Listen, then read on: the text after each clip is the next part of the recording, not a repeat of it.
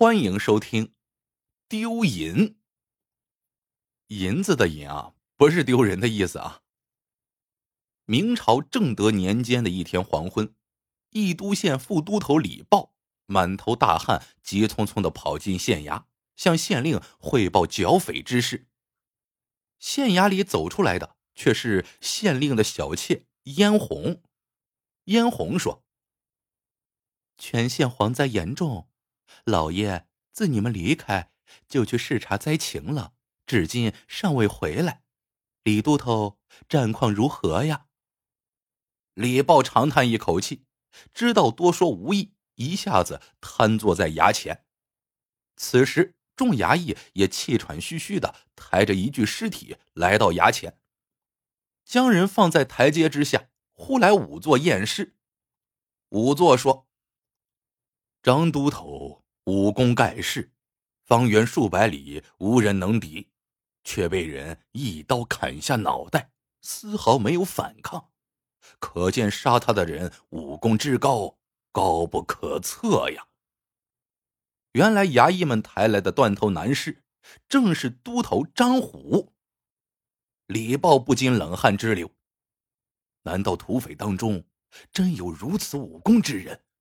那我等是无力剿匪了，只能再求知府大人派兵围剿了。仵作叹一口气。当然，也有另外一种可能，那就是张都头在毫无防范的情况下被人一刀砍掉了脑袋。大家正在议论纷纷，县令何其正，不是何其远。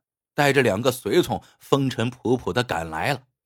看到眼前情况，忍不住泪如雨下，转身对李豹说：“宜都县西临群山，连年匪患不绝，抢掠百姓，打劫客商。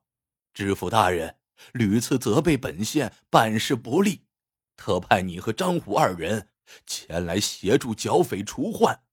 本县。”也对你二人身怀期望，委以重任，没想到这初次剿匪就让张都头为民殉难，这让我如何向知府大人交代呀？对了，李豹，你先说说怎么个情况？李豹说：“今日凌晨，我等辞别大人，清晨即到方山脚下。”想要打匪首王麻子一个措手不及，怎奈山高林密，地势险峻，硬攻肯定损失巨大。而且土匪好像得到密报，戒备相当森严。我们正在踌躇，张都头得到密报，然后孤身一人去了侧面山头。天已近中午，尚未回来，我们就安排几个衙役前去寻找，却发现张都头。早已身首异处，倒在血泊之中。大家无心恋战，只好暂时回来，再做打算。何县令怒道：“这些土匪甚是可恶啊！本县恨不得即刻出发铲平他们的匪窝。只可惜事有轻重缓急，义都县遭遇蝗灾，庄稼几乎绝收，百姓饿殍遍野。”承蒙朝廷拨下赈灾款银，明日即到，还望李都头全权管理灾银，以待逐步播放。剿匪之事，我们再从长计议。第二天，朝廷钦派的赈灾款由锦衣卫袁成带队运到义都县，县令何其远亲自带领县里的官员叩谢皇恩，并委派李豹。全权管理发放款项。县令还设宴招待了袁成，对于县里所遭变故，痛哭流涕的做了汇报。袁成说道：“因为朝廷另有安排，所以袁成不敢耽搁。不过，我所带来的一千精兵可以暂留县里，由何县令全权指挥，先完成剿匪大事。”而且随行还有两门火炮，对于剿匪定能派上用场。何县令一一到地，对袁成感激涕零。第三天，袁成回京，何其远忙完县中杂务，带领衙役、士兵，浩浩荡荡的开进了方山。到了山下，二话没说，就先支起大炮，轰隆隆打了几炮，山门顿时坍塌。众军士一鼓作气冲上山去，却却却却却发现是一座空山，哪里还见王麻子半点踪影啊？既然进得山来，又有精兵相助，何县令便趁热打铁，又端掉了几个匪窝，最后自然是大获全胜。一伙人浩浩荡荡的返回县衙，准备向朝廷请功。可是刚进县城，就发现遍地狼藉，在家留守的李豹哭哭啼啼的跑来，一下跪倒在何县令面前磕头：“老爷呀，大事不好了！你们去剿匪，王麻子却早已得到了消息，带领一千土匪，骑着快马，直接抢走了赈灾银两。小的无能。”还请老爷饶命啊！何县令长叹一声：“赈灾银两乃是朝廷发放，我想饶你，怕是也饶你不得呀。为了大家活命，我也只好挥泪斩马谡了。来呀，先把李豹绑了，待我奏明朝廷，秋后问斩。”何县令回到县衙，紧闭大门。温上一壶老酒，小妾嫣红扭扭捏捏出来，坐到何县令腿上，边喝边唱，最后忍不住哈哈大笑。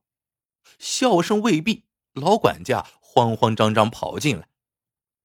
何县令把脸一沉：“真是不懂规矩，谁让你进来的？”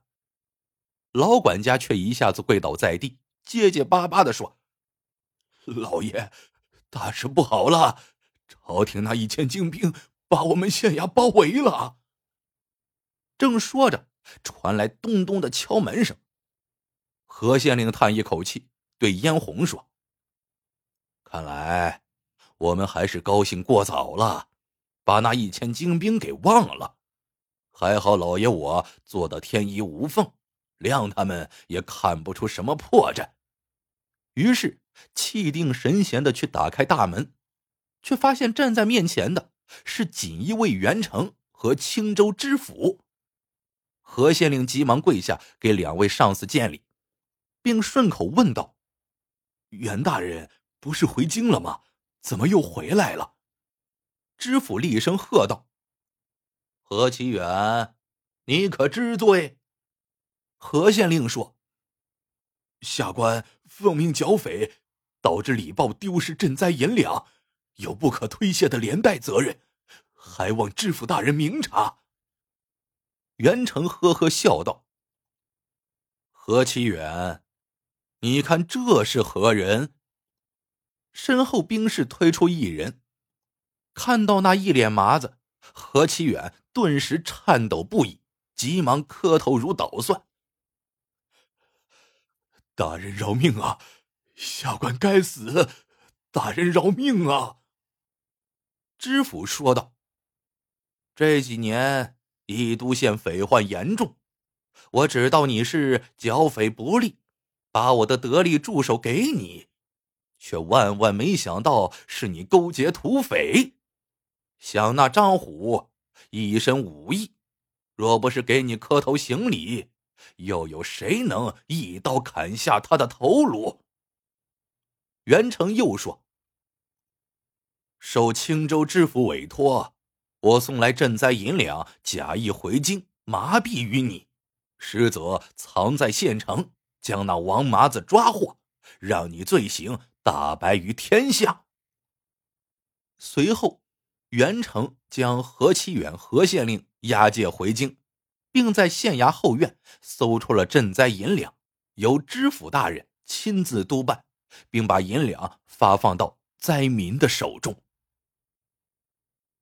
故事到这里就结束了，喜欢的朋友们记得点赞、评论、收藏，感谢您的收听，我们下个故事见。